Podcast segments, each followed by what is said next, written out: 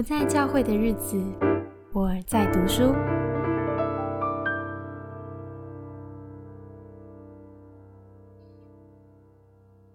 今天想谈的书是《人格素描灵修学》，以末观打破偏执。在上一期当中，我们谈到作者苏珊认为人生有第一跟第二任务。今天我们就这一部分来多谈一点。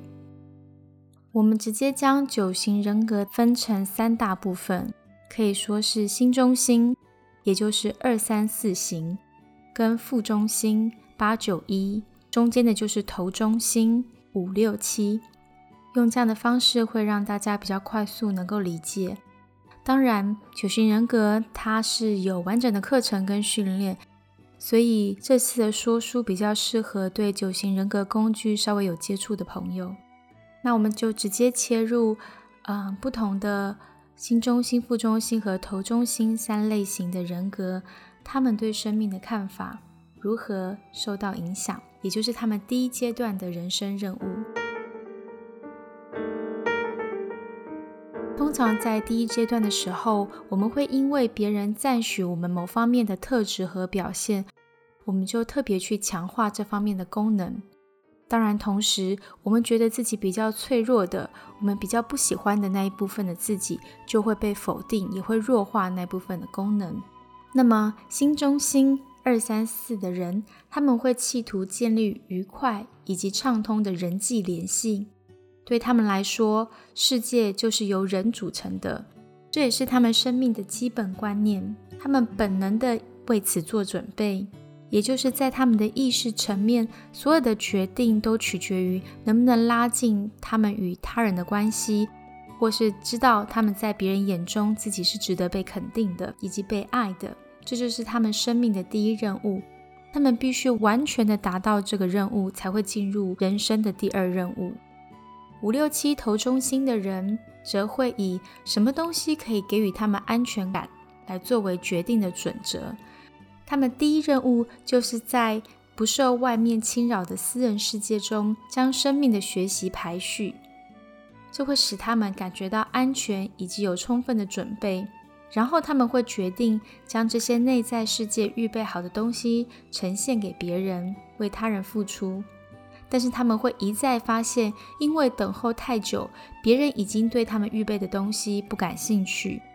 当他们所思考的是与他人有关的时候，他们却发现可以分享的时机已经过去了，因此他们会再退缩回内在，想要将自己变得更有智慧、更好、更合适，以赢得渴望的爱。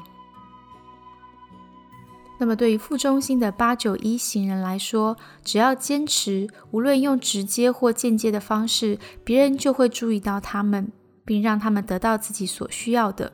这是他们很早就学会的。只要对他们不懂得拒绝的妈妈说不，他们就可以赢得明显的胜利，得到他们想要的东西。所以，打败他人，或是将其他的孩子的头压在地上，都能够得到双亲的关注。当然，这种挣扎或是战斗的方式，也可以用比较不明显的被动形式出现，例如假装不听父母的教诲。或是当别人想他们赶快完成某件事的时候，他们就会刻意慢下来，拒绝达成大人对他们的期待，因为他们在乎权力和力量，这可以掩盖住他们内心对于自己软弱或脆弱的害怕。他们明白要装作坚强，照顾自己的需要，是因为在这个充满敌意的世界，没有人会保护他们。人生的第一任务就是要掌握自己。不要让人知道致命的弱点，否则他人就可以从中取利。我喜欢用生存方式来理解人生的第一任务。可能在焦虑、恐惧以及愤怒中，我们学到用这种方式，让我们可以比较舒服，也感到安全，感到被爱，得到我们想要的关注。所以，我们就用这样子的形式生活在世界上面。但是，当人生的第一任务满足，我们势必要走到第二任务。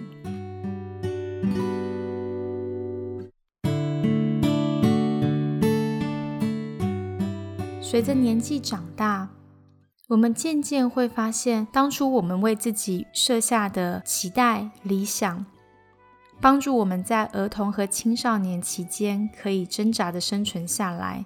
因为有了这样子的经验，也带来了自信，我们就学习面对生命的挑战。但是，随着我们渐渐长大，我们会发现，我们所设定的自己还不够丰富，因为人性是很复杂的。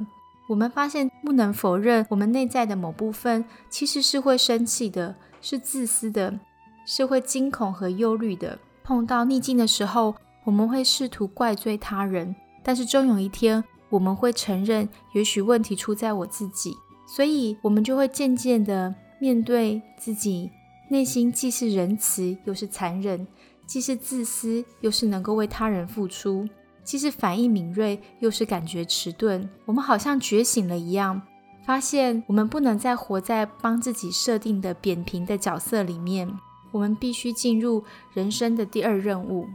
人生的第二任务其实不是任务，它比较接近是放弃那些我们持续为自己创造的假象，所以它其实是一种放手。它是知道我们不是自己生命的上帝，我们以为可以自救的每一条路，其实都是绝境。成长原来不在我们的掌握中，也不在乎于我们有多努力。我们不再想去制造生命的假象。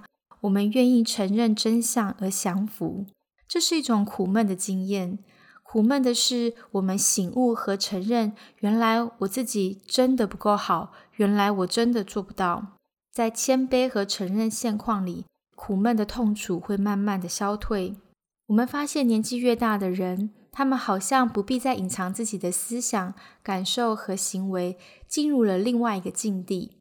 而我们就可以在那里与上主更深的相遇。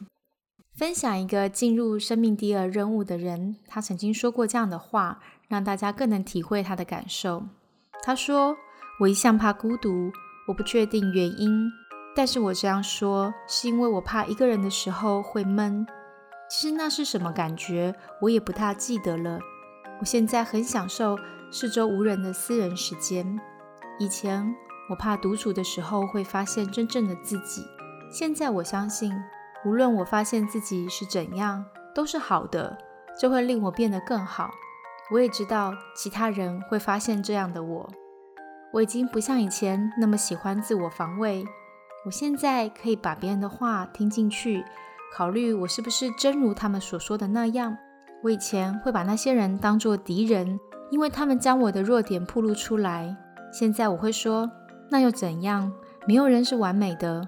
我活得比以往轻松，更不觉得受到威胁。如果我不是通晓万事的专家，那又怎样？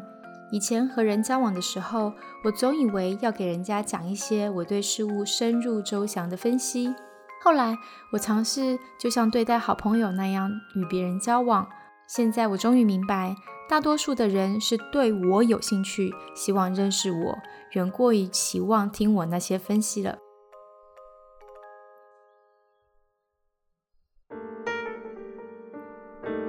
人生第二阶段要学习的是，我们明白，原来我们不是上帝，我们不过是受造物。一开始，我们会试图审判自己、惩罚自己，最终我们会感谢，幸好我不是上帝。原来有一位神圣的养育者，他知道关于我每一件事情，他创造了我，即使我不完美，我也可以安心的在他面前。只要我不停的迈入自己内在生命的深处，一直与他相遇，我就可以得到平安，因为我知道他一直在塑造我的生命，我也渴望更深的跟随他。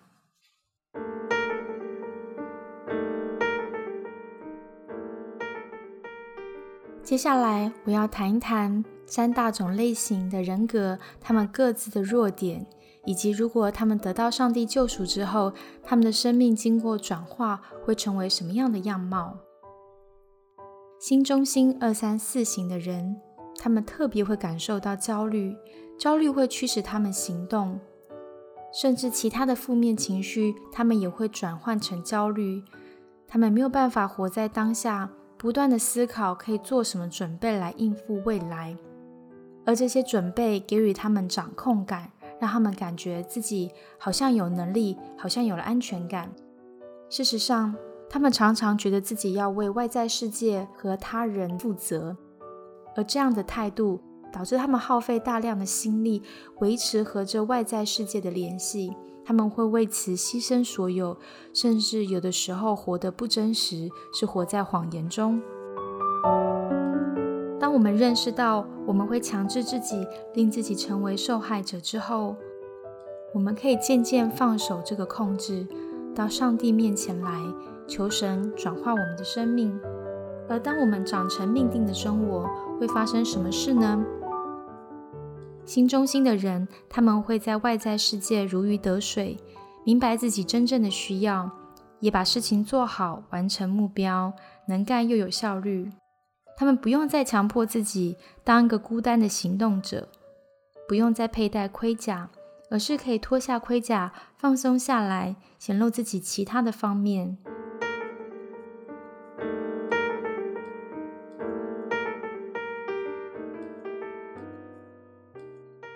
头中心的人，他们的弱点是会非常的关注资料和数据，有时候他们只能理解别人说话的表面意思。他们只相信自己看到的，甚至他们不见得会真正的聆听别人，只顾虑着自己内在细微的情绪变化，或是回顾自己过去的经验。他们可能会从别人的现实世界里脱离，用一种非常抽离的态度对待他人，把别人当作物品一样检视。而这一切是来自于他们本能的感到恐惧。他们觉得外在的世界和人来往。给他们很大的压力。透过收集数据，找到关于意义和正确处理问题的方式，就能让他们安心。但事实上，始终没有一套万能的公式可以解决所有的问题。所以，头中心的人会发现，他们非常难以做决定。他们会不断的拖延时间，让他们可以有更多的时间留在内在的世界里。他们会向内退缩，只做可以评估。跟计划的事情不愿意冒险。当他们在耶稣里得到自由的时候，就无需再躲藏在内在安全的世界里。他们开始愿意往外前进，容许情绪出现，让他们透过情绪带来的能量放下恐惧，不会退缩。他们开始可以跟其他人分享自己的感受、行为。他们也愿意冒险，让别人知道他不是每件事情都会配合，或是跟每一个人都有共鸣。不过，他们如果留在内在世界时，好好的充了电，他们一定会感觉到更有能力，跟更觉得无拘无束，也就可以对生命的意义提出更独特的见解。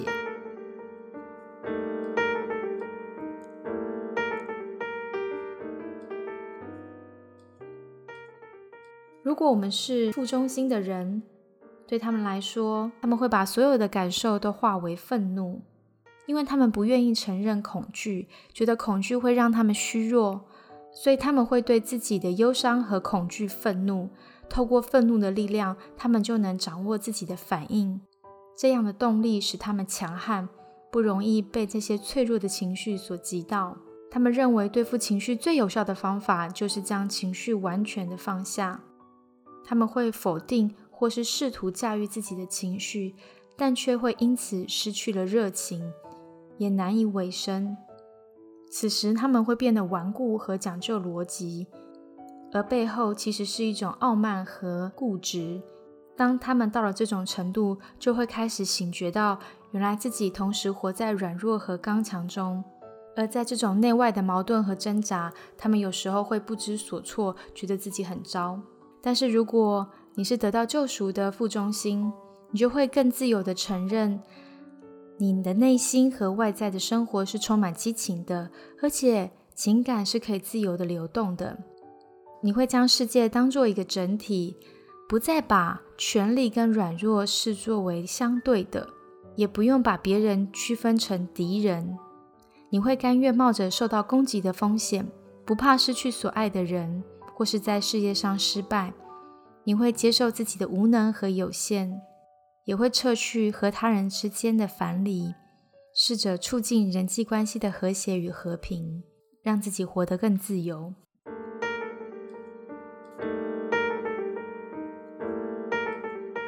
所以总结来说当我们与自己真实的情况一同生活的时候我们还是原来的自己但又不一样。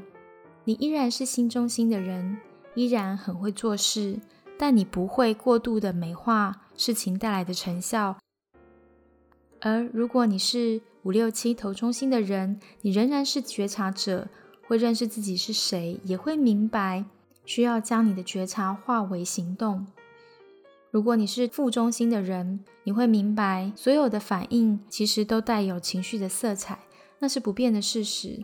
但是我们要更多和简单的我和解，我们会减少论断和责怪自己，我们会更多的连续自己，而这些的体悟和觉察可以帮助我们更多的连续他人。当我们顺服在生命任务不断进展的过程里，就是顺服创造我们的主。我们不会再否定我们基础的本能，反而是因为更深的认识自己，发现这些本能如何在神的手中变成美好的德性，又如何在肉体的软弱中变成恶行。生命就好像本能不断的做出选择，而我们就在成长与堕落中拉扯，而这使我们保持着谦卑的心，更深的依赖我们的上主。我们会在自我发展时期带给我们最多麻烦的经验当中不断的成长。